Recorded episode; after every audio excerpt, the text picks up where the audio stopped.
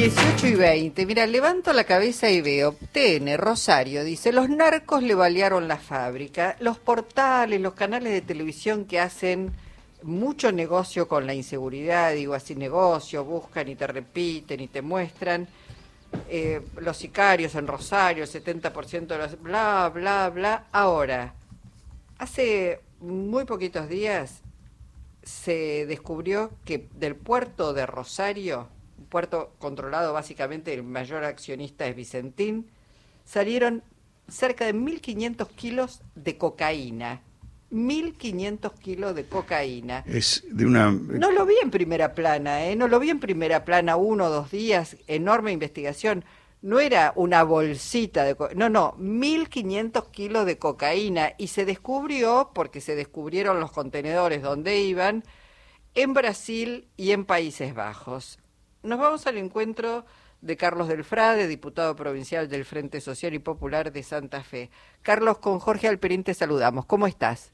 ¿Cómo les va? Un gustazo hablar con ustedes. Bueno, gracias. Eh, notable, eh, notable esto que se descubrió porque se abrieron los contenedores en los lugares de origen a donde iba esa mercadería que llegó en principio supuestamente con contenedores con eh, maníes, pero ahí en el puerto aparentemente eso fue cambiado por no pasta de cocaína, sino por cocaína pura, de máxima pureza. Sí, porque en realidad todos somos Vicentín, salvo en algunas ocasiones. Claro, claro, cuando no nos Porque terminar Puerto Rosario de Vicentín desde el año 2004 hasta el año 2035. Ajá.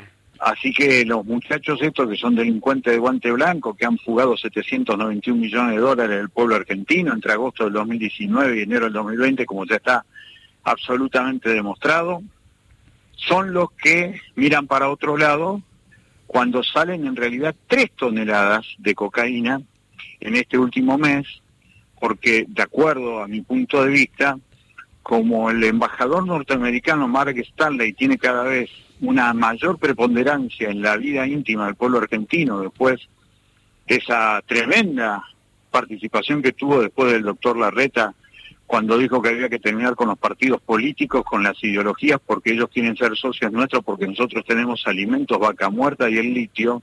Después de eso vino a Santa Fe y dos días después se produjo el cuarto decomiso más grande de cocaína en la historia de la Argentina, que fueron 1.658 kilos de cocaína que iban a salir del puerto Rosario, ya no en maní, sino en maíz, hacia los puertos de Dubái. Después vinieron estos dos, son tres procedimientos en definitiva de la DEA, este organismo creado por Nixon el primero de julio del 73 que dice combatir el narcotráfico y en realidad regula la exportación de cocaína de América a Europa y se meten de esta manera para tener una mayor injerencia política y quedarse con el río Paraná en medio de todo lo que está produciendo una tremenda subordinación, a mi entender, hacia los Estados Unidos, todo lo que está haciendo Sergio Massa. En ese contexto, lo que queda claro es que por los puertos privados desde la dictadura hasta acá, desde el 24 de abril del 78, cuando Macera viene a recibir los primeros 200 kilos de cocaína que entrega la dictadura de Banzer a la dictadura de Vidal en Argentina, en el puerto Rosario, en la zona franca de Bolivia, hasta acá, tenemos 44 años de ruta del Paraná como exportadora también de la cocaína de América del Sur, ante la mirada cómplice de las empresas privadas que desde hace mucho tiempo están controlando los 38 puertos que tenemos sobre el Paraná. Esta complejidad claramente no va a ser observada por los grandes medios que pertenecen a la misma estructura mafiosa que quiere volver a gobernar el país. Ahora, Delfrade, eh, no estaba instalado como información que ocurría eso, ¿no? Y que ocurre eso desde hace tanto tiempo. No, para nada. Para nada porque hubo una sistemática negación a esas cuestiones, porque además el drama nuestro Jorge, es que lo que los yanquis llaman el microtráfico, las obras de semejantes cargamentos, por ejemplo 50 kilos de cocaína, son los que después se ponen en el mercado interno del Gran Rosario que genera la muerte joven y empobrecida de las chicas y los chicos de los barrios mientras el dinero se lava en el centro. Ese es el drama tremendo. Mm. Lo cierto que eso a la DEA no le importa por más que lo sepa, a la embajada no le importa por más que lo sepa, pero hacen pensarle a la sociedad argentina, fíjense que bien que trabaja la DEA a través de la corrupta Policía Federal, tan corrupta como las policías provinciales, que decomisan tres toneladas en menos de un mes. ¿Y qué, del Frade, qué hay conexiones entonces entre los grupos que exportan ilegalmente soja y, grupos que están en esta exportación de cocaína? Nosotros creemos que sí, porque si no, no se pueden generar que tres containers con 150 toneladas de maíz y con otras tantas de maní, que además es del senador Urquía, porque el, ex senador Urquía, el que era el titular del Secretaría General de esa, que llegó a tener una sede de la aduana allí en Córdoba, de donde sale el maní, realmente generen toda esta impunidad sin tener conocimiento de que eso se va a hacer desde sus terminales privadas, porque cuando llevan presos al camionero o el que levantaba con la grúa el container, es una cargada de la inteligencia de todos. Mm.